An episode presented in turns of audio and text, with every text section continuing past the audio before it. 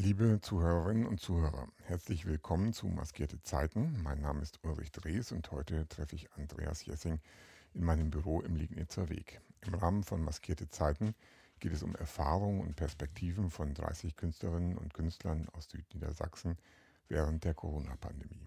Das Projekt besteht zum einen aus großformatigen Porträtfotos, die im zweiten Halbjahr 2022 im öffentlichen Raum in Göttingen und Südniedersachsen gezeigt werden – und zum anderen aus Gesprächen wie diesem, die auf Kulturis, der Kulturwebsite des Landschaftsverbandes Südniedersachsen, abrufbar sind. Gefördert wird das Projekt vom Niedersächsischen Ministerium für Wissenschaft und Kultur, dem Landschaftsverband Südniedersachsen und der Stadt Göttingen. Mein heutiger Gesprächspartner Andreas Jessing arbeitet als, äh, sowohl in der freien Theaterszene als auch als Krankenpfleger in der Impfstruktur. Und damit ergibt sich auch schon eine erste Frage. Andreas, du bist Schauspieler, Krankenpfleger. Wie ist es so als Schauspieler so direkt quasi am Impfgeschehen beteiligt gewesen zu sein? Naja, naja, die Schauspielerei konnte ich jetzt nicht direkt bei der Impf, beim Impfen verwenden. Ähm,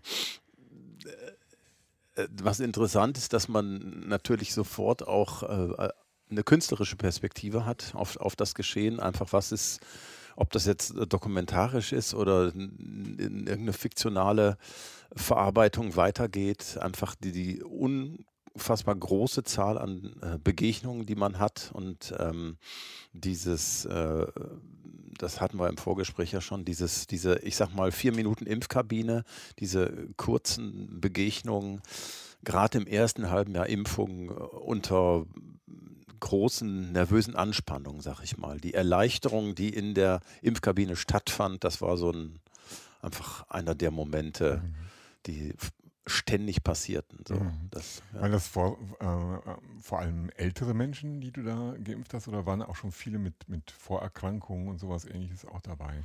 Na, das hat sich ja gestaffelt. Ja. So die ersten zwei, drei Monate, gerade vor einem guten Jahr, so ab März ging das richtig los mit, weil dann die Impfstoffe vorhanden waren. Das war dann erst Ü80, Ü70 und ab April löste sich das langsam auf. Dann war eine Phase, wo extrem viele Erzieherinnen, Erzieher, Lehrerinnen, Lehrer da waren und dann ab äh, Anfang Mai oder Mitte April war das einfach äh, quer durch den Gemüsegarten so. Ja. Du da unterschiedliche Reaktionen in Erinnerung? Also für gerade ältere Menschen hatte man ja am Anfang auch die Wahrnehmung, dass da letztendlich ähm, ja, bei einer Corona-Erkrankung auch schnell mal Lebensgefahr drohte. Mhm. Also das ist ja dann nochmal was anderes, wenn man mit der Impfung vielleicht das Gefühl bekommt, jetzt so ein bisschen Schutz zu haben, mhm. als später, wenn dann ähm, Lehrer, Erzieherinnen und so weiter äh, sich impfen lassen, die natürlich auch nicht an Corona erkranken sollen, aber wo vielleicht diese direkte oh, äh, das bedroht jetzt mein Leben Wahrnehmung mhm. nicht ganz so ausgeprägt da war. Also ich kann eigentlich nicht bestätigen, dass es bei den Altern, Älteren anders war als bei den Jüngeren. Also sie, die, dieses Verhältnis von Sorge, Ängste zu erkranken, schwer zu erkranken, geschützt zu sein dann durch die Impfung, äh, war eigentlich ziemlich gleich verteilt bei. Jüngeren wie bei Älteren. Mhm. Ähm, überhaupt Krankenpflege und Schauspiel, das interessiert mich. Kann, magst du das so ein bisschen erläutern? Wie kam das, dass du sozusagen beide Berufe im Laufe der letzten 35 Jahre so immer wieder im Wechsel, glaube mhm. ich, ähm, ja, ja, oft über Jahre ausgeübt hast. Ja. Also der, der Anfang war Ende der Schule, einfach mit Theater infiziert.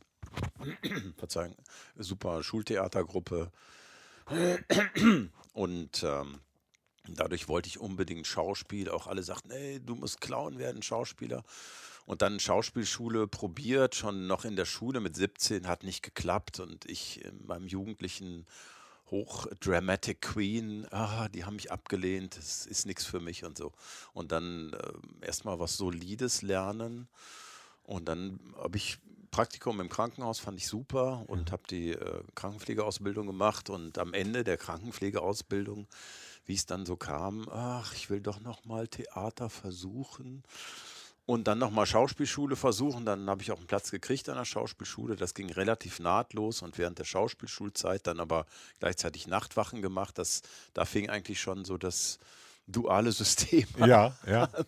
Sag ich mal. Und dann war erstmal nur Theater angesagt, eine Weile nach, äh, nach der Schauspielschule. Und irgendwann hatte ich aber einen Papp auf, weil ich sag mal, so ein gewisser Psychostress in den Ensembles ging mir total auf den Keks und oder ich selber konnte es nicht handeln. Ja. Und ähm, dann dachte ich, ich gehe nochmal in die Pflege zurück und habe dann sechs Jahre häusliche Pflege im onkologischen, äh, onkologisch orientierten Pflegedienst gemacht. Das war eine super Zeit, aber irgendwann war die Belastung, haben uns nicht mehr so gut verstanden. Mhm. Und wenn das Team nicht mehr gut funktioniert, wird eine Belastung zur Überbelastung. Ja. Das ist einfach egal, was für eine Arbeit du machst. Und da war das mit den Händen greifbar und da habe ich irgendwann gesagt, ich hau in den Sack. Das mache ich nicht mehr. Das wird mir zu Fille. Und habe dann aber erstmal ein halbes Jahr nichts gemacht. Habe äh, einen Kleingarten gemietet und in den Himmel geguckt und gedacht, was machst du jetzt mit deinem Leben? Und dann kam irgendwann mit einer Freundin ein Gespräch und sie sagt, du hörst auf die Bühne, du Nase. Und dann habe ich, so hab ich so eine visuelle Reise gemacht. Das war wirklich so. Dann einfach so, ich gehe mal in den dunklen Flur, mach mal eine Tür auf, was ist dahinter? Und das war wirklich, da war eine Bühne und dann habe ich gedacht, ich mache es einfach nochmal. Ich probiere es nochmal und bin dann ein paar Jahre freie Szene und dann äh, weiter freie Szene Hannover, Hildesheim, Leipzig, Göttingen, mal was in Duisburg gemacht und dann hat irgendwann der Intendant eine Produktion gesehen, wo ich mitgearbeitet habe, Intendant vom Deutschen Theater und hat gesagt, der ist interessant, den will ich haben und das war in einer Phase, wo ich gerade davor stand, äh, gehe ich quasi fest in eine äh, freie Gruppe in Hannover oder mal große Bühne, Stadttheaterbetrieb und damals hatte ich total den Wunsch nach großer Bühne und habe gesagt, da schlage ich jetzt zu. Die Gele Gelegenheit kommt nicht so häufig und dann war ich zwölf Jahre am DT. Habe dann irgendwann die Entscheidung getroffen, ich will nicht mehr festarbeiten aus verschiedenen Gründen. Die totale Verfügbarkeit, privat äh, keine Zeit. Meine Mutter mehr als einmal im Jahr zu besuchen, ging mir wahnsinnig auf den Keks und und und verschiedene persönliche Aspekte. Mhm. So, der Alltag ist nicht mehr der, den ich auf die Dauer immer leben will. Ich möchte lieber einen Alltag, der wechselhafter ist und das hat sich jetzt nach vier Jahren so etabliert, dass ich einfach, äh, habe dann noch eine Weiterbildung gemacht, systemische Beratung und das ist jetzt Impfarbeit, äh, Beratungsarbeit und künstlerische Projekte sowohl Stadttheaterbetrieb als auch freischaffend wechselt sich ab und das ist so ein Alltag, den ich mir gedacht habe und der gerade stattfindet und bin mal gespannt, wo die Reise jetzt noch hingeht. Okay. Ich finde das hochspannend, weil ähm, auf einer Ebene kann ich sowohl in der Krankenpflege als auch im, im Schauspielerberuf als Außenstehender, ich habe beides ja noch nicht gemacht, so eine Verbindung entdecken. Das sind so Berufe für mich, wo man sagt, die will ich auch wirklich machen. Also weil die, weil die nicht einfach sind auf genau. vielen Ebenen. Die Bezahlung ist auch nicht immer üppig irgendwie ja. und gleichzeitig äh, hat, man, hat man mit Menschen zu tun. Ähm, man hat dieses, dieses Thema im Kopf. Ich mache das auch aus Leidenschaft mhm. irgendwie sozusagen. Mhm. Bist du insgesamt so ein leidenschaftlicher Mensch, wenn, ähm, wenn dich was packt, dass du sagst, das will ich jetzt auch machen? Ja, würde ich schon sagen. Ja, okay. Also es braucht man manchmal ja. eine lange Anlaufzeit. Ja. Ich bin manchmal äh, ein Spätmerker, sag ich mal. Okay. So. Äh, ja, wie ist das, wenn man von, von dieser leidenschaftlichen Position aus, dann, jetzt komme ich so ein bisschen wieder auf, mhm. auf die Situation in den Impfkabinen zurück, sozusagen. Die hat ja nicht nur eine, Kon äh, also es gibt ja nicht nur die Situation in den Kabinen, es gibt auch die Situation davor, mhm. gerade nach hinten hin in den letzten zweieinhalb Jahren war ja das ähm, Thema Impfgegner und Leute, die, die da wirklich aktiv Stellung beziehen, ein großes und gleichzeitig bist du da mittendrin und das mit dieser Leidenschaft. Ähm, mhm. wie war das? Äh, hat dich das da manchmal auch wütend gemacht? Hast du Erlebnisse, wo du sagst, ähm, das hat mich wirklich betroffen, was da mhm. passierte? Ja, auf verschiedenen Ebenen. Zum einen, ähm, was total für mich persönlich positiv, ganz positiv besetzt ist oder auch das, was bleibt, dass ich mit der Krankpflege einen Job habe, wo man aktiv im, äh, äh, ich sag mal, Pandemiegeschehen beteiligt ist. Das finde ich einfach jetzt, wo wieder eine, wo einfach dieser Krieg, Angriffskrieg in der Ukraine ist, das Hil die Hilflosigkeit ist ein großes Thema, ist ein mhm. wahnsinnig großes Thema.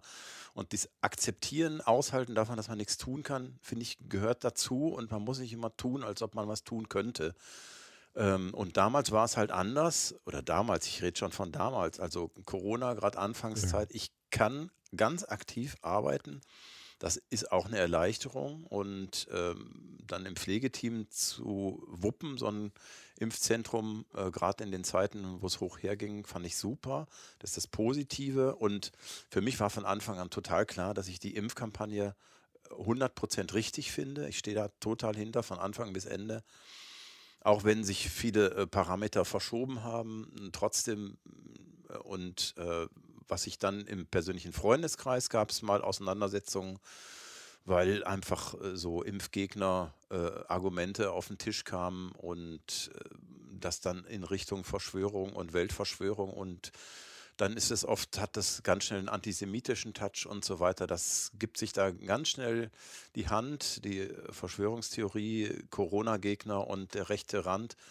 Und, äh, und dann war in Nordheim im Impfzentrum halt auch mal eine Attacke von AfD-Lern. Das war im, während des Wahlkampfes, wollten die das nutzen, um sich da irgendwie äh, in die Medien zu bringen und haben verschiedene Leute im Impfzentrum in der Fußgängerzone, weil sie ein Rotkreuz-T-Shirt anhatten, attackiert und äh, geschrien Massenmörder, Massenmörder und das ist einfach, das macht, hat mich rasend vor Wut gemacht, mhm. dass, dass ich in der Impfstruktur arbeite und, und nebenan stehen Leute 50 Meter weiter, die beschreien mich als Massenmörder und das ist einfach diese äh, äh, völlig getrennten gedanklichen Welten äh, machen mich wütend und auch total traurig. Und, und dann war es mal so, dass zwischen AfD stand und Impfzentrum stand dann äh, irgendwie Polizei. Und da irgendwie, da zweifle ich am gesunden Menschenverstand. Äh, aber das dann ist ja auch, sag ich mal, das sind die totalen Auswüchse, ja, AfD. Ja, mhm. Und dazwischen gibt es eine große Bandbreite, aber auch, dass viele Leute da, ja, ich weiß nicht und so, dass einfach auch, ich finde, dieses Rumgewurschtel hofiert ein bisschen zu sehr den, diesen rechten Rand oder dieses Verschwörungstheoretische. Und einfach, wie kann der Blick auf so ein Geschehen so andersrum sein?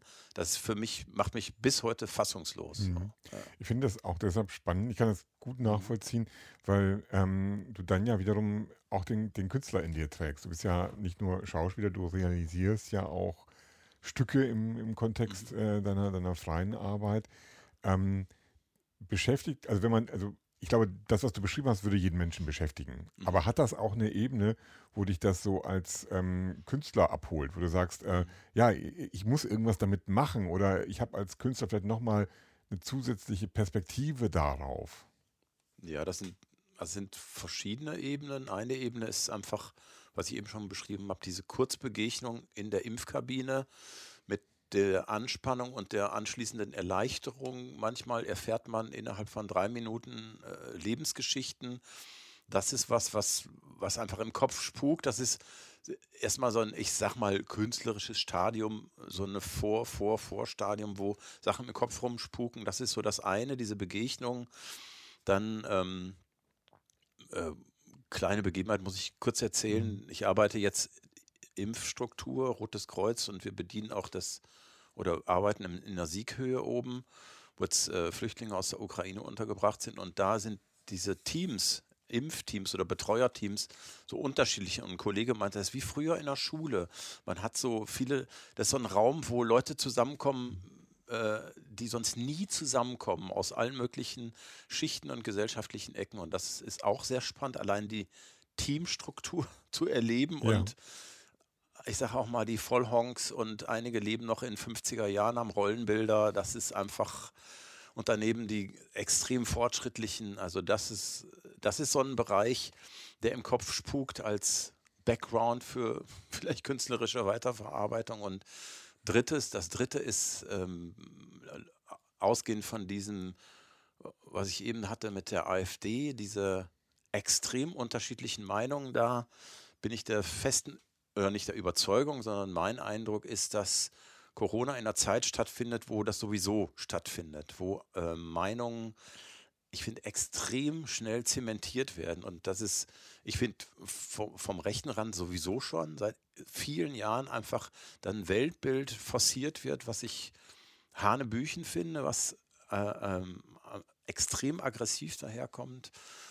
Und ähm, ein unliberales, äh, äh, äh, eine unliberale Zukunft äh, ähm, möchte, da bin ich fassungslos und äh, auf der anderen Seite gibt es aber genauso, finde ich, auch im linken oder im linksidentitären Spektrum extrem betonierte Meinungen, wo, wo ich das Gefühl habe, es ist manchmal, manches klingt wie, ich erinnere mich so Anfang 80er habe ich so so gerade noch so so so hier so marxistisch-leninistische Kader Uni-Gespräche mitgekriegt, wo so Doktrin einfach hochgehalten mhm. wird und und ich finde, es ist so einfach viel Doktrin äh, dabei und das für mich ist es so, es gibt so, ich kenne Gespräche jetzt gerade mit Linken, die, wo einfach äh, ich nach drei, vier Minuten Gespräch eigentlich keine Lust mehr habe, weil ich das Gefühl habe, jeder ist im verbalen Schützengraben und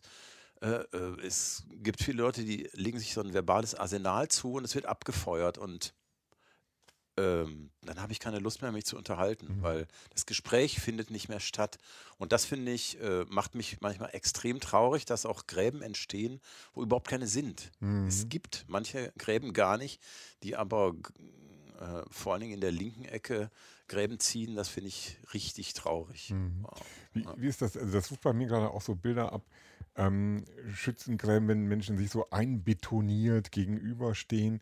Ähm, wenn man sich das so, ähm, über politische Lage hast du gesprochen, wenn man sich gleichzeitig so die, die Kunst vorstellt, deren Vertreterinnen ja auch unterschiedlichste politische Auffassungen haben können, mhm. Ähm, spürst du auch unter Menschen aus der Kunstszene diese Betonauffassung? Sind die genauso verhärtet oder bringt sozusagen der Beruf mit sich, der ja auch immer so eine Verarbeitung von gesellschaftlichen Prozessen, der viel mit Kommunikation zu tun mhm. hat, irgendwie bringt der Beruf mit sich, dass da dieses Betonieren noch nicht so fortgeschritten ist, oder kann man das nicht so unterscheiden? Mm. Also es gibt eher so Diskussionen am Rand, die aber einiges extrem dominieren. So ein Beispiel. Ich habe in einem Stück gespielt, wo ähm, rassistische Charaktere äh, vorkommen. Die rassistischen Charaktere haben rassistische Sprache benutzt. Ähm, es gab, ich weiß nicht, ob es das noch gibt, ähm, so eine Gruppe, die nennt sich Bühnenwatch und die haben über den Autor uns nahegelegt, diese rassistischen Sachen wegzulassen. Okay. Weil das wäre rassistisch. Ja. Ähm, und da weiß ich, dass es extrem viele darstellende Künstler gibt, die dann erstmal Schnappatmung kriegen, aber auch Schriftsteller, die sagen, äh, wenn wir jetzt, das sind Charaktere, die etwas veräußern. Wenn wir das aus den Werken raushauen, das funktioniert nicht. Äh, nicht alles, was rassistisch äh, benannt ist, wenn es Figuren sagen, ist ja die rassistische Meinung ja, des ja. Stückes. Mhm. Und da äh, finde ich äh, eine totale Diskrepanz dessen, was medial rausgehauen wird, dass ähm, äh, eine diskriminierungskritische oder freie Sprache angewandt werden soll. Und ich kenne aber, ich sag mal, und fast schon unter der Hand viel mehr Leute, die die Augen verdrehen und sagen, ähm, lass uns darüber reden, aber nicht, äh, äh nicht dieses Dogma so raushauen. Äh, jeder rassistische Begriff muss eliminiert werden aus Kunst und Kultur. Das finde ich Hanebüchen, weil was haben wir dann für, wenn, wenn, ich sag mal, das auch das zu Ende gedacht. Wenn ich das zu Ende denke, dann streiche ich, ich sage jetzt mal plakativ, die bösen Charaktere aus den Werken.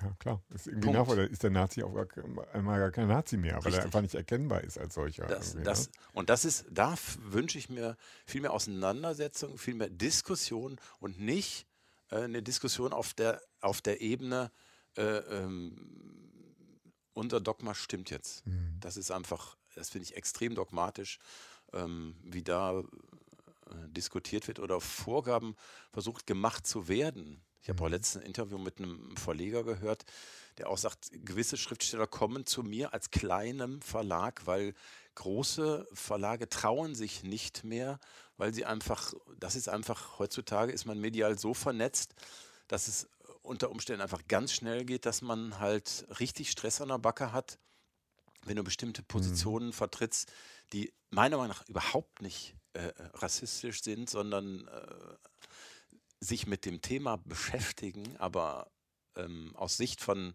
bestimmten Klientel einfach mhm.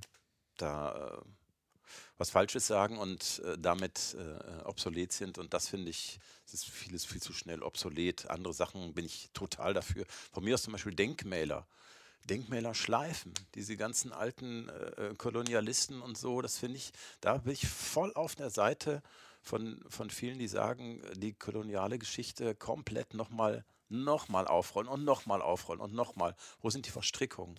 Finde ich, mhm. find ich super. Mhm. Oder darum herum etwas aufbauen, was einfach erklärt, in welchen Kontext das Denkmal gehört. Zum ne? Beispiel. Ne? Also Oder zum Beispiel. Man kann ja auch ja. einen Käfig drüber machen mit vielen Infotafeln sozusagen. Richtig, ne? ist sofort eine andere Aussage. Ja, eben. Ja. Ich glaube auch, das ist wichtig. Äh, um davon auch nochmal so den Bogen zu schlagen, wenn äh, ich höre die Erfahrung aus den Kabinen, das, was du gerade über die Impfteams mhm. gesagt hast, auf der Sieg höre, gleichzeitig so ähm, diese Beschreibung eben manchmal war auch Ensemble, Sozialgeflecht zu viel des Guten sozusagen. Ähm, hilft es dir, ähm, so im Kontakt zu sein mit so vielen unterschiedlichen Menschen, sehr nah und sehr, sehr direkt, ähm, dich als Künstler und deine eigene künstlerische Arbeit auch nochmal neu zu sortieren? Vielleicht ein bisschen, ich will jetzt nicht das Wort bodenständig, das mhm. ist so ein bisschen komisch, aber so, so nah ähm, oder diverser aufzuziehen, mhm. als man das vielleicht macht, wenn man so eigentlich nur im Haus ist, mit anderen Schauspielern zu tun hat, mit anderen Künstlern zu tun hat und dann auf die Bühne tritt? Mhm. Also ich erinnere mich gerade an eine Auseinandersetzung, die schon sehr, sehr lange her mit einem meiner besten Freunde damals und auch Theaterfreund. Ähm, da ging es darum, dass er mir vorwarf, ich wäre total beliebig in meiner Wahl meiner Theaterfreunde.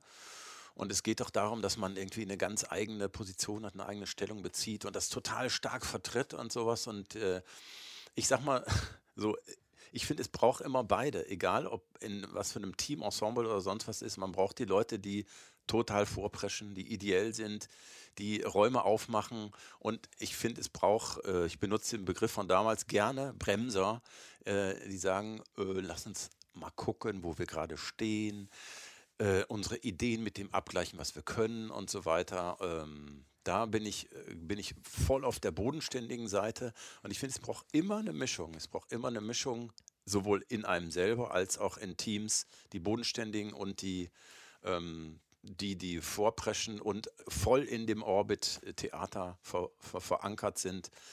Ähm, und bei mir selber ist es so, für mich ist es immer eine Bereicherung ähm, und äh, eine Selbstvergewisserung. Ich kann mich nur meiner selbst vergewissern, wenn ich mit unterschiedlichen Leuten rede.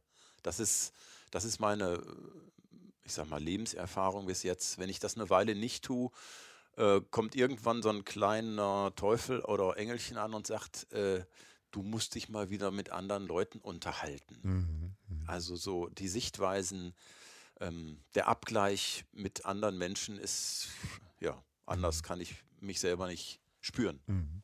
Sowohl im Bereich Schauspiel als auch in der Krankenpflege kann ich mir vorstellen, gibt es, weil das Bereiche sind, die gerade an, an vielen Stellen so im Fokus stehen, ähm, Schauspiel irgendwie ohnehin immer so ein bisschen, auch vor allen Dingen eben auch der, die ganze Gesundheitsbranche. Gibt es oft so Situationen, dass Leute auf dich zukommen und du so gefragt wirst, wie ist das denn in echt? Weil ja, es wird ja auch immer so eine gewisse mediale Situation erzeugt, äh, wie die Realität an, mhm. in den Impfstationen aussieht und so weiter. Ähm, gibt es so diese Wahrnehmung bei dir, dass viele Leute unsicher sind, ob sie das so korrekt wahrnehmen und dich jetzt fragen, weil du drin mhm. steckst irgendwie mhm. und dich nach einer Meinung und Position vielleicht auch äh, fragen wollen?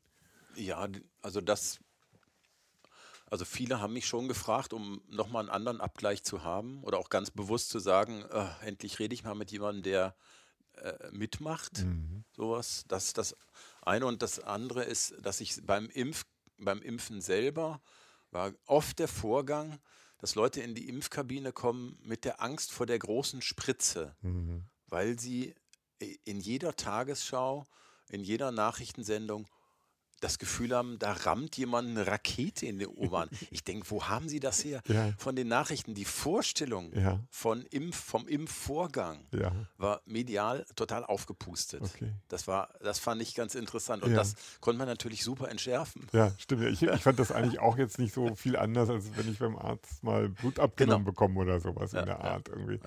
Ähm, ja, wie ist das? Du hast im Vorgespräch auch mal erwähnt, deine ähm, Töchter, glaube ich, haben dich äh, gefragt, als du sozusagen so in die Impfstruktur reingingst. Gerade am Anfang hast du ja auch wirklich noch in einem Seniorenwohnheim, glaube ich, ähm, gearbeitet. äh, begibst du dich da in eine Gefahr? Also, und warum machst du das irgendwie Mhm. sozusagen? War das für dich ähm, eine, eine, eine Wahl zu sagen, oh, ich hätte eigentlich, ich hätte das jetzt nicht machen müssen, äh, aber ich wollte ähm, Mhm. und habe mich deshalb dafür entschieden oder war es einfach so naheliegend, es zu tun? Also als Wahl habe ich es nie empfunden. Mhm. Das war einfach total klar. Mhm. Und dann haben die Töchter irgendwann gefragt, warum machst du das? Du begibst dich in eine reale Gefahr. Gerade am Anfang war noch unklar, wie, mein Gott, man läuft einen äh, Vollschutz rum, Wie ansteckend das auch ist, ne? irgendwie Ja, ansteckend ja. es auch ist. Und äh, trotzdem weiß man, kann man es nicht einschätzen.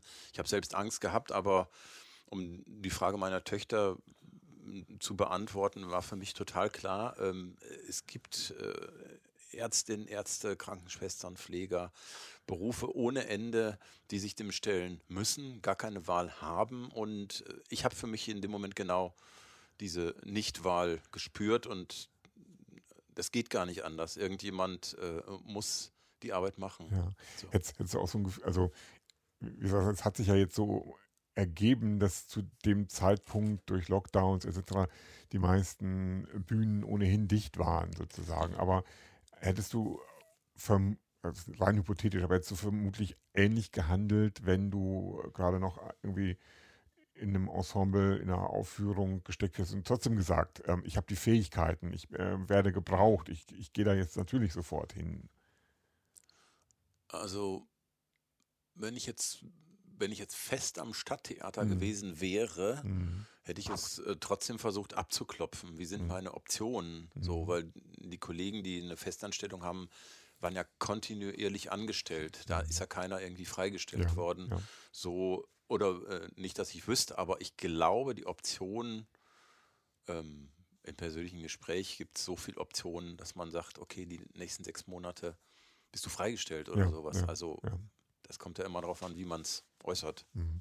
Wie, hast du, also das ist nochmal ganz neu, aber wie hast du das, das Arbeiten ähm, oder über Kontakte vielleicht auch, hast du das wahrgenommen? Wie ist die freie Theaterszene in den zweieinhalb Jahren klargekommen? Konntest du selber nochmal irgendwie ein Stück realisieren? Äh, Wie lief das mit den, mit den staatlichen Hilfen? Hast du von Kollegen viel so auch an, an Schwierigkeiten, was Finanzielles natürlich auch irgendwie angeht, gehört? Ja, habe ich. Also ich selber habe, äh, am Anfang gab es ja diese, ich weiß gar nicht mehr, wie das hieß, Corona-Hilfen, die man aber nicht kriegte für den eigenen Bedarf, Mhm. sondern nur Laufende Betriebs, Kosten, ja. also völlig absurd, Mhm. völlig am Bedarf vorbei. Als Selbstständiger, Alleinschaffender, äh, hast du, Freischaffender hast du überhaupt keine, kein Auto oder kein Riesenbüro. Ja.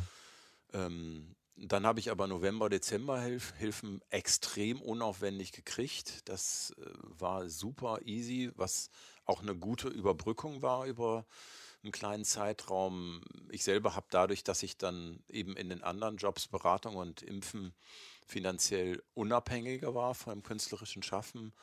Aber zum Beispiel äh, im engeren Kontakt mit Freischaffenden aus Hannover war und da war es so, dass die äh, am Anfang einfach extrem hohen Druck gespürt haben. Ähm, dann ging es darum, was die Not, äh, wie müssen wir sichtbar bleiben, um äh, ähm, irgendwann wieder anknüpfen zu können, müssen wir sichtbar bleiben. Ähm, wie geht man damit um? Das, das ist ja jetzt schon wieder Historie so, aber der Anfang der Corona-Zeit war ja davon geprägt, gerade im Theaterbereich. Und dann gab es die ganzen Online-Produkte und so, die ich persönlich extrem uninteressant fand. Das ist bei mir ganz schnell abgelöscht, weil ich sehe, das ist das Medium Film, ist ein anderes Medium und da eben die Kamera auf die Bühne halten, finde ich äh, echt oft ziemlich arm und Mhm. Nicht annähernd das Erlebnis. Und äh, natürlich versuchen Leute dadurch auch einfach in Kontakt mit ihrem Publikum zu bleiben. Und, und, und. Was ich dann mitgekriegt habe, dass der Fonds darstellende Künste dann, ich glaube, nochmal richtig viel Geld aufgelegt hat. Und ich kenne eine Reihe Leute, die sehr gut subventioniert wurden. Dann haben die zum Beispiel, konnte man zwei Monate Rechercheprojekt. Ja. Das heißt pro Monat zweieinhalbtausend Euro so oder was weiß ich, Kollegen haben, dann ging das irgendwie, der eine äh, äh, äh, beantragt Fördergelder für den anderen, die mussten das so gegenseitig irgendwie sie, die haben dann aber für eine Produktion schnell, relativ unaufwendig 30.000 Euro. Also es gab so Möglichkeiten, man musste sich mit den Möglichkeiten beschäftigen. Ja. So, aber äh, ich kenne eine Reihe Leute, die, äh, ähm, die ich sag mal, schon halbwegs solide unterstützt wurden. Ähm, natürlich gibt es auch viele Leute, die nicht unterstützt wurden und und daneben aber auch noch eine Reihe Leute, die gesagt haben, während dieser Zeit suche ich eine andere Arbeit. Also ich erinnere mich an eine Schriftstellerin, die dann äh, einen Artikel geschrieben hatte, ähm, die hat dann äh, ähnlich wie ich als Betreuungskraft in einem Impfzentrum gearbeitet und sagt, wow, Ja. es erweitert meinen Blick Ja. und und und und. Also Klar. so, genau. Ähm, du hast ganz am Anfang sowas gesagt, wo ich dachte, geht es da auch um so eine Sorge, ob man als, als Theater, also alle Theaterschaffenden, ob man da so den, den Kontakt zum Publikum äh, verliert? Also, Mhm. weil ich weiß nicht so viel darüber, wie, wie sich Publikumszahlen im Theater entwickeln, ob das irgendwie so einen Trend gibt, ob sich das etwa konstant hält oder was ähnliches. Aber ich habe hin und wieder bei, zum Beispiel bei Musikern auch so gehört, ich habe meine Stücke vergessen. Also so, ich musste, also meine Fähigkeiten, die ich auch brauche, sozusagen, die gehen so verloren, wenn ich nicht ständig am Machen bin, quasi. Und ähm, war das im Theater auch so, dass man so Befürchtungen hatte, dass die ganze Kunst, also weniger finanziell, aber dass die Kunst zusammenbricht? Also ich selber habe das zu keinem Zeitpunkt gedacht. Zu keinem Zeitpunkt so, weil zum einen, bis die eigenen Fähigkeiten verloren gehen, vergeht sehr lange Zeit. Das, was man äh, trainiert hat oder sich angeeignet hat, äh, das geht nicht in ein, zwei Jahren verloren. Never ever. Das geht, Mhm. ist ruckzuck wieder auf der Pfanne. Ähm, was ich schon mitgekriegt habe, dass äh, ich finde, teilweise wurde Panik geschürt, dass es, äh, äh, das Theater wird nicht mehr stattfinden Mhm. und was weiß ich. Und auf der anderen Seite finde ich auch, dass man hätte ein bisschen mutiger sein können, die theaterfreie Zeit als, oder ich sag mal, kulturfreie Zeit mal wahrzunehmen als kulturfreie Zeit. Also dieses, dieses unglaubliche Dogma ist auch wieder ein Dogma. Der Lappen muss immer hochgehen, man muss immer präsent sein. Äh, warum stellt man das nicht mal in Frage? So, das ist, äh, ähm, das ist, ich verstehe die Angst dahinter, dass man irgendwie weg ist vom Fenster. Wie oft hört man das in seiner Laufbahn? Wenn du weg bist, du musst nur drei Monate nicht präsent sein, dann kriegst du keinen Job mehr, ob das in Agenturen ist oder sonst was. Das ist ein totales Mantra, aber ich stelle dieses Mantra erstmal auch in Frage. So, und, und, und äh, nicht nur in Frage, ob das sowieso überhaupt so ist, sondern auch insofern in Frage, dass ich sage, das kann man ja auch nutzen als Zeit, als andere Zeit, als Zeit äh, der inneren Einkehr. Das ist, klingt jetzt so komisch, aber ähm, ich hätte mir sogar gewünscht, dass es manchmal noch weitergeht, dass man sagt, lass uns doch einfach mal ein halbes Jahr keine Fernsehfilme produzieren und auch nicht ausstrahlen.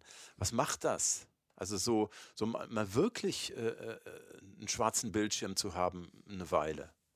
So what? Das ist ein ganz interessanter Gedanke, den ich so auch das erste Mal höre, sozusagen gleich zu sagen, probieren wir das mal aus, wie das, wie das für uns alle funktioniert.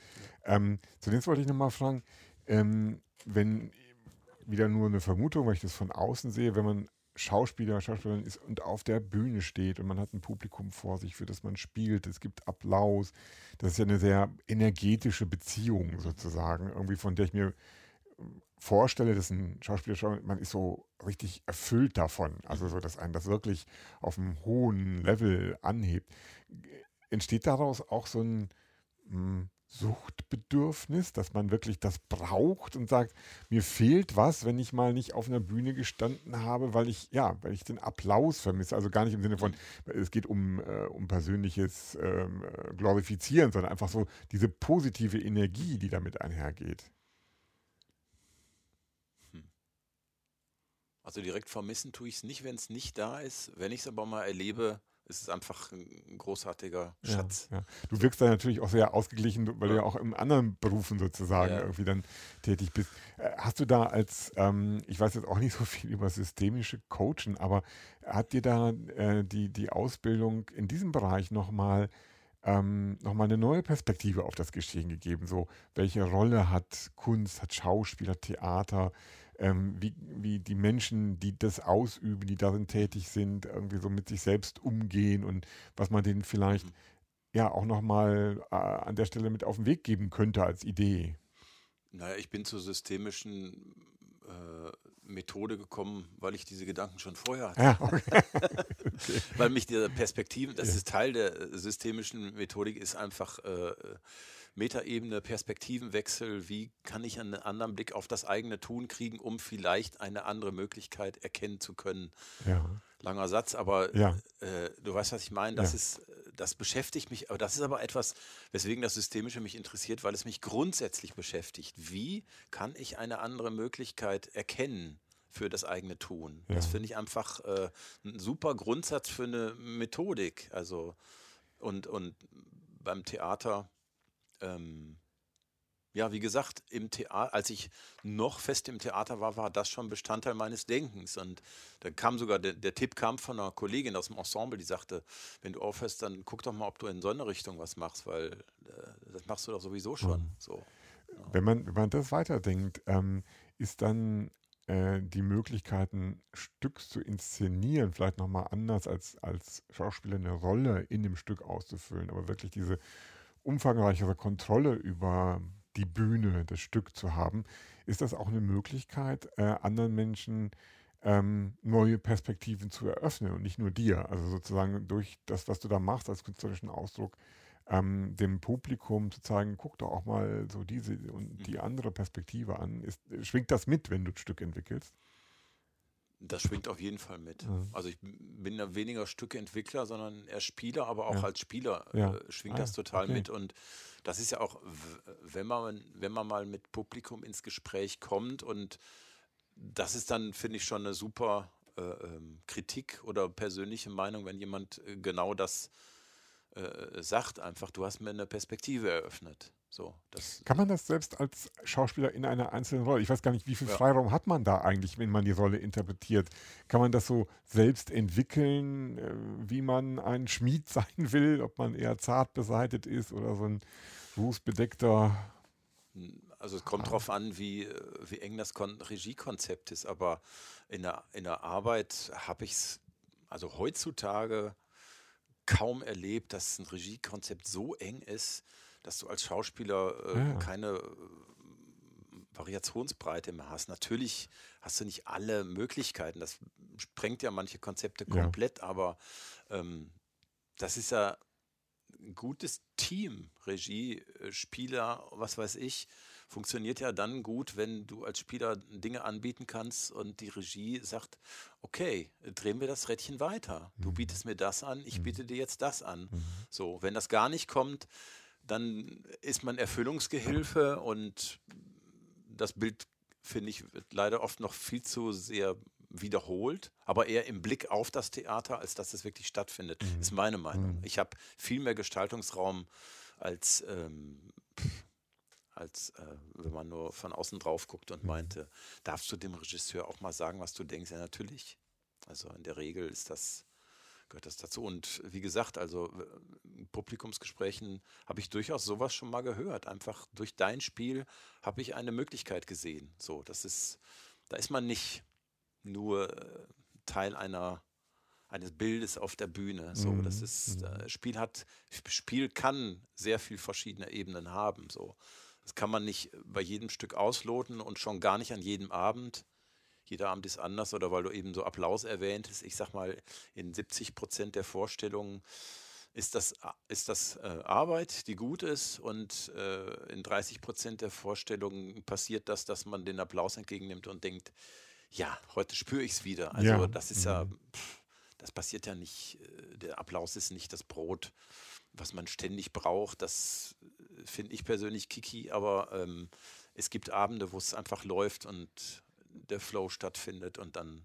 Ich kann mir das ja. auch vorstellen, weil Applaus ja auch Teil des Rituals ist in dem Moment. Ne? Also ähm, man, dann gibt es sicherlich den, wo man spürt, ja, jetzt hat genau. man wirklich begeistert, jetzt war so eine mhm. Beziehung da, die diesen Applaus auch trägt und dann wiederum, jetzt ist es einfach so formal das, was genau. an dieser Stelle erfolgen genau. sollte. Ja, äh, hast du im Theater schon Stücke gesehen, die sich irgendwie mit Corona auseinandergesetzt haben, wo du sagst, das war jetzt irgendwie eine spannende Art, daran zu gehen? Nee, habe ich noch nicht. Mhm.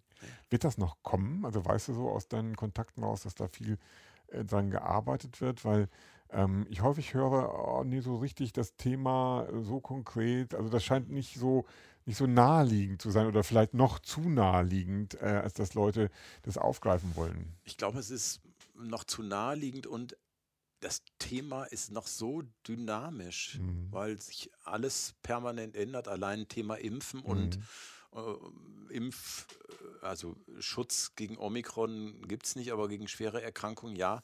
Vor einem Jahr hätte das niemand für möglich gehalten, dass mal eine Variante ist. Und wenn man vor einem Jahr gewusst hätte, dann hätte sich, äh, hätten sich nicht so viele impfen lassen. Mhm. Aber es ist gut, dass sich so viele haben impfen lassen, weil wir dann so wenig schwere Erkrankungen ja, haben. Ja, und, und, und, und. Das verändert sich so stark, dass das eine und das, ich glaube, ähm, es wird schon kräftig geschrieben. Ich glaube, da ist schon einiges in der Vorbereitung, ähm, was die Gesellschaft in der Pandemie und Gesellschaft äh, zwischen Verschwörungswahn und äh, jetzt absolut wahrnehmbarer Kriegsgefahr mhm. hier und mhm. längst Krieg äh, in Europa. Mhm. Ähm, das ist ja ähm, fragile Zeiten. So und äh, Corona ist Teil von einer fragilen Epoche. So, das ist, ähm, das war ja nicht Corona und jetzt der Angriffskrieg in der Ukraine sind ja nicht singulär in ja. dieser Zeit. Das ja. ist einfach so. Ja. Das ist, ist das was, was ähm, in der Theaterszene auch verhandelt wird. Also dieser, ähm, dieser jetzt gerade so offenliegende und vielleicht sich ein bisschen nochmal beschleunigte Wandel von so einer langen Phase relativ satten Wohlgefühls, ähm, uns ging es gut, äh, alles war so mal von diesen und jenen Dingen beschäftigt, aber im Großen und Ganzen wuchs alles so vor sich hin. Mhm.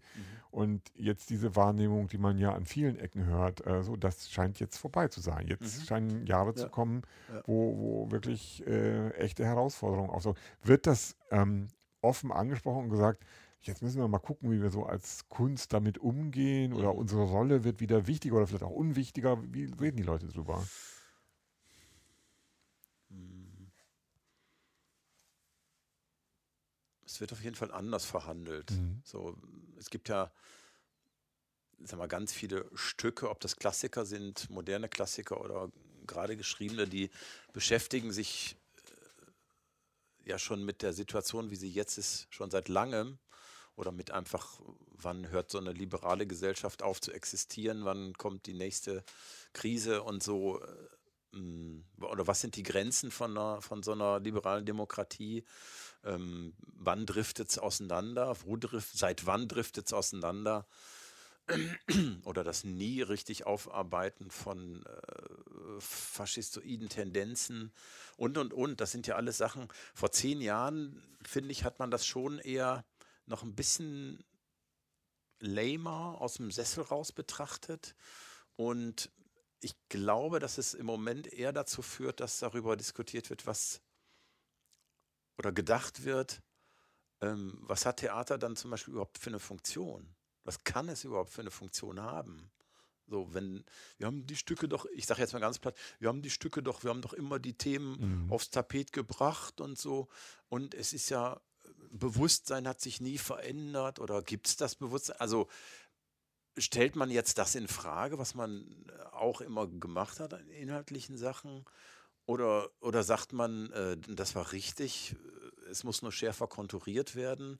Ähm, meine Meinung dazu ist eher, dass ich sage, ähm, was, was für Formen stellt man jetzt in Frage und was, wie geht man daran, wenn die, wenn so Hand, ich sage jetzt mal, so handfeste äh, Krisenzeiten existieren, was macht dann Kunst? Geht man nur dazu über zu sagen, äh, lass uns den ganzen Scheiß vergessen und wir machen nur äh, schöne Komödien auf der Bühne? Äh, ist, das, ist das der Weg oder eben nicht? Also so, oder machen wir weiter eine Dystopie nach der anderen mhm. raushauen?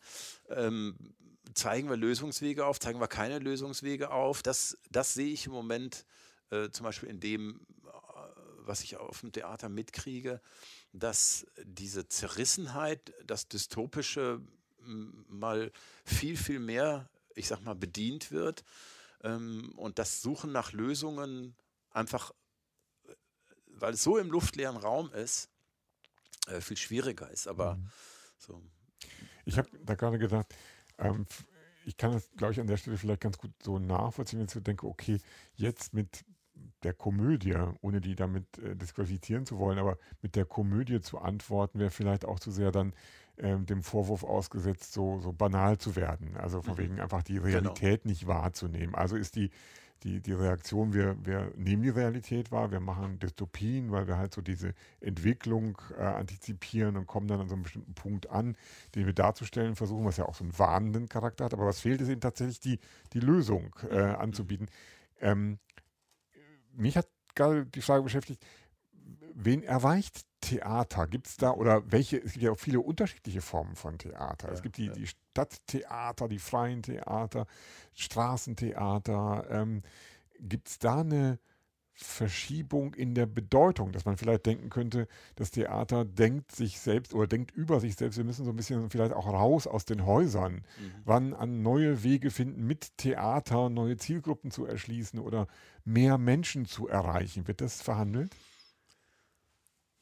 Das wird immer wieder verhandelt. Ah, okay. Es gab für mich eine Phase vor 10 bis 20 Jahren, wo das extremes Thema war. Wir müssen den Stadttheaterbetrieb verlassen. Wir müssen Kulturzentren, Stadtteilzentren und Jugendarbeit und, und, und, und, und. Äh, und oft unter dem, ich sag mal aber meiner Meinung nach komplett für die Politik formuliert, äh, äh, neue Zielgruppen erreichen. So, das ist ist ja auch schon irgendwie banaler Spruch geworden, finde ich. Neue Zielgruppen, was heißt das? Da geht es darum, zahlendes Publikum heranzuziehen.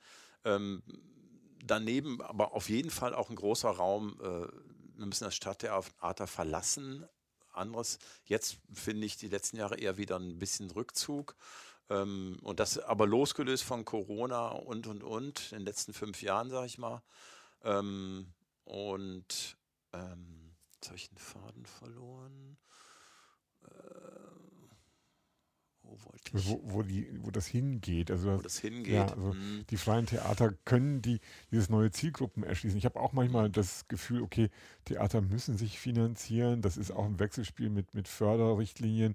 Ja. Da muss manchmal einfach das ein oder andere Programm auch her, damit irgendwie Politik sagt, ja, die, die machen jetzt das Richtige sozusagen, was erstmal gar nicht so viel damit zu tun hat, ob Theater immer noch sein Publikum erreichen ja, kann. Also die. Leute, die, die davon profitieren.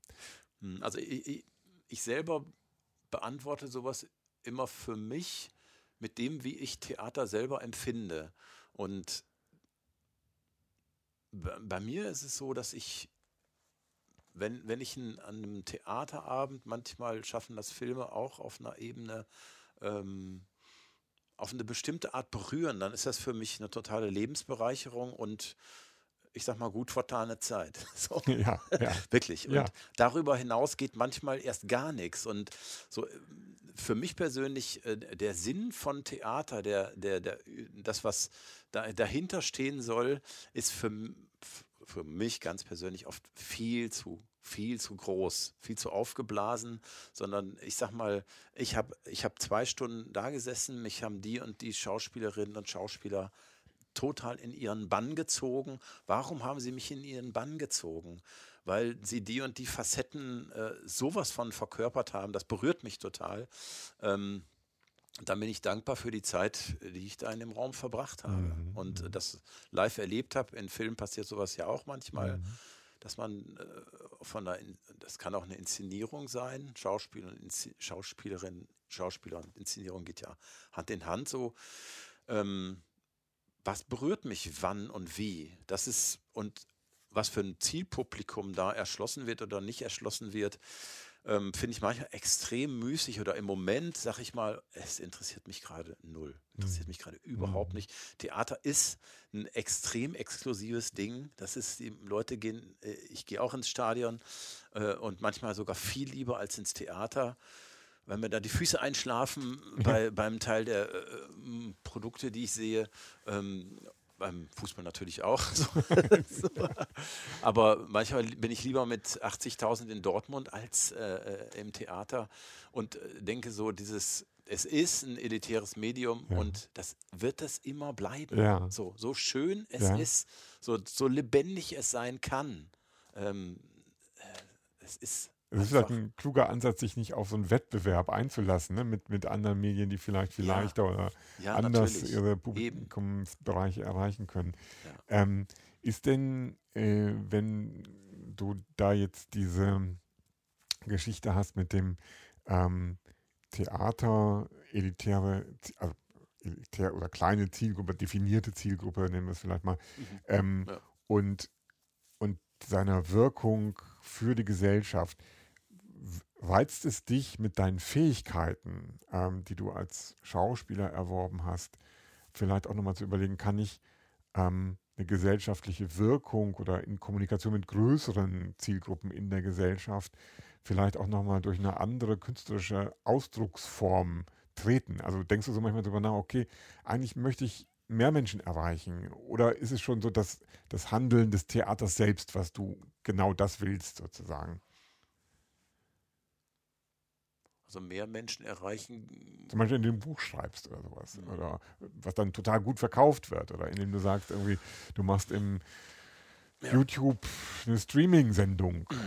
Ja, ich denke das manchmal. Ich habe auch, dann fange ich an, ich formuliere was und bin ganz schnell dabei. Das Schriftliche lasse ich mal den Leuten, die es können. Ja, klar, ja.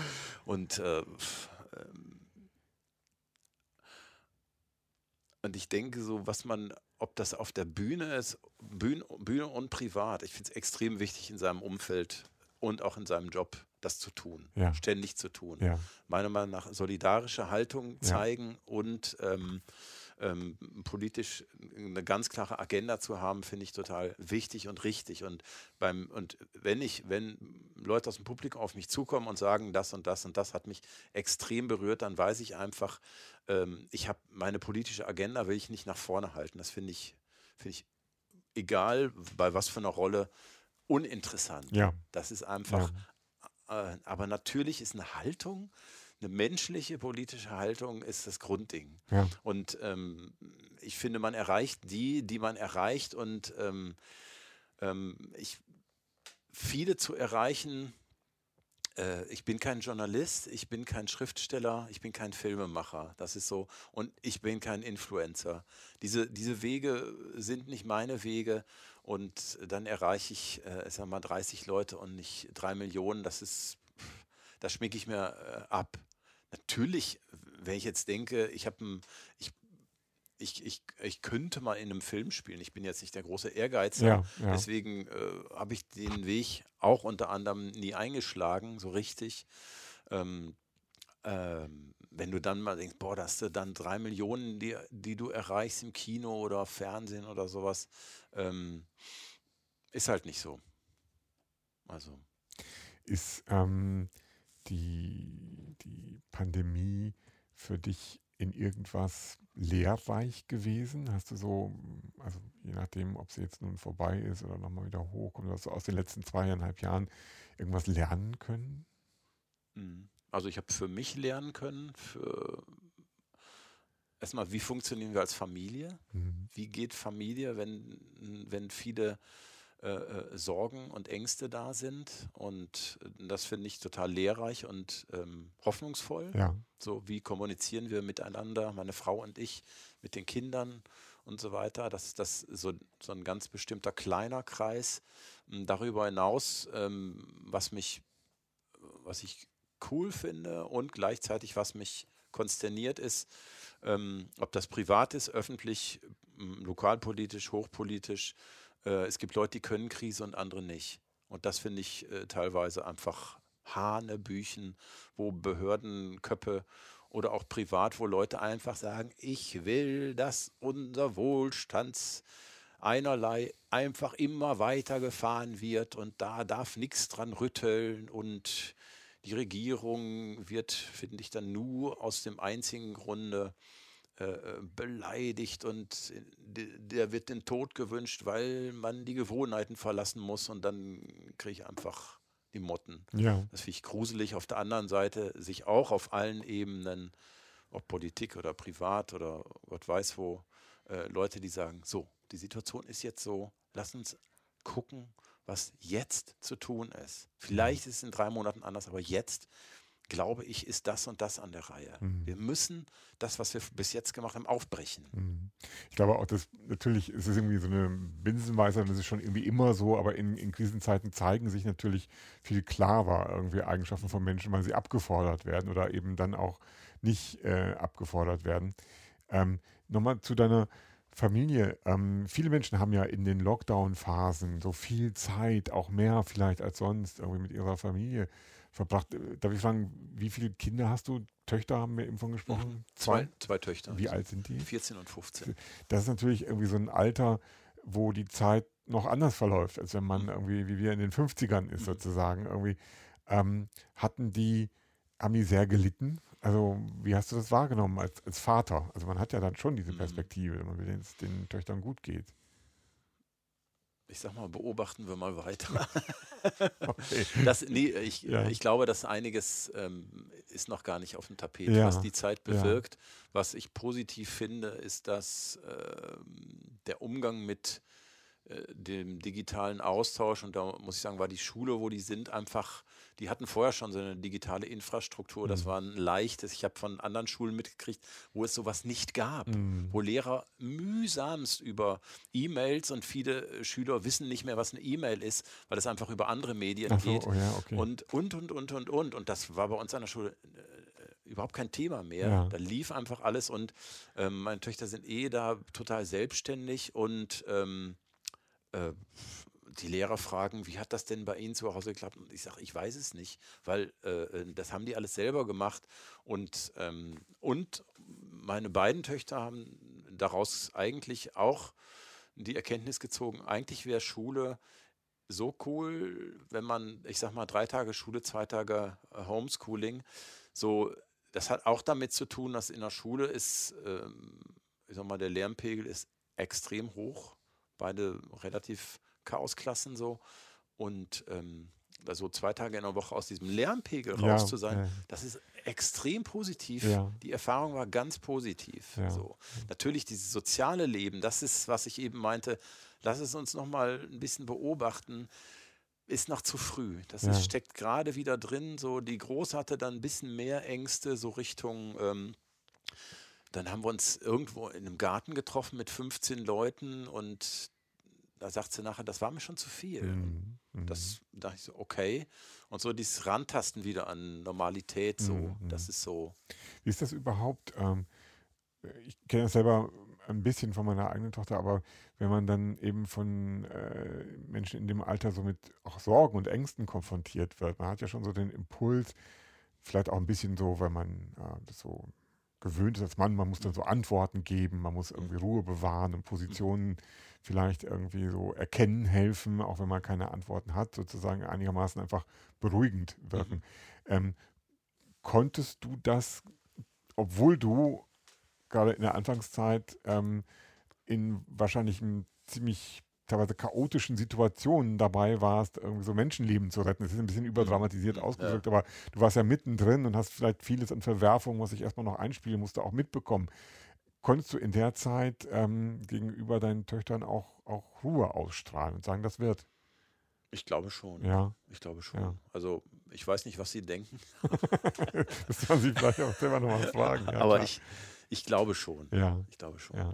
Vielleicht ist das, ähm, wir nähern uns so langsam dem, dem Ende ähm, der Stunde, vielleicht ist das irgendwie dieses Ruhe bewahren und einfach gucken, wo sind wir jetzt Mhm. und was gibt es jetzt zu tun, irgendwie auch eine ganz gute ähm, Position, um sich, was immer da jetzt noch kommen mag, irgendwie auch zu stellen. Ähm, ich bedanke mich jetzt mal bei den Zuhörerinnen und Zuhörern, überlasse dir aber natürlich das letzte Wort. Ein letztes Wort.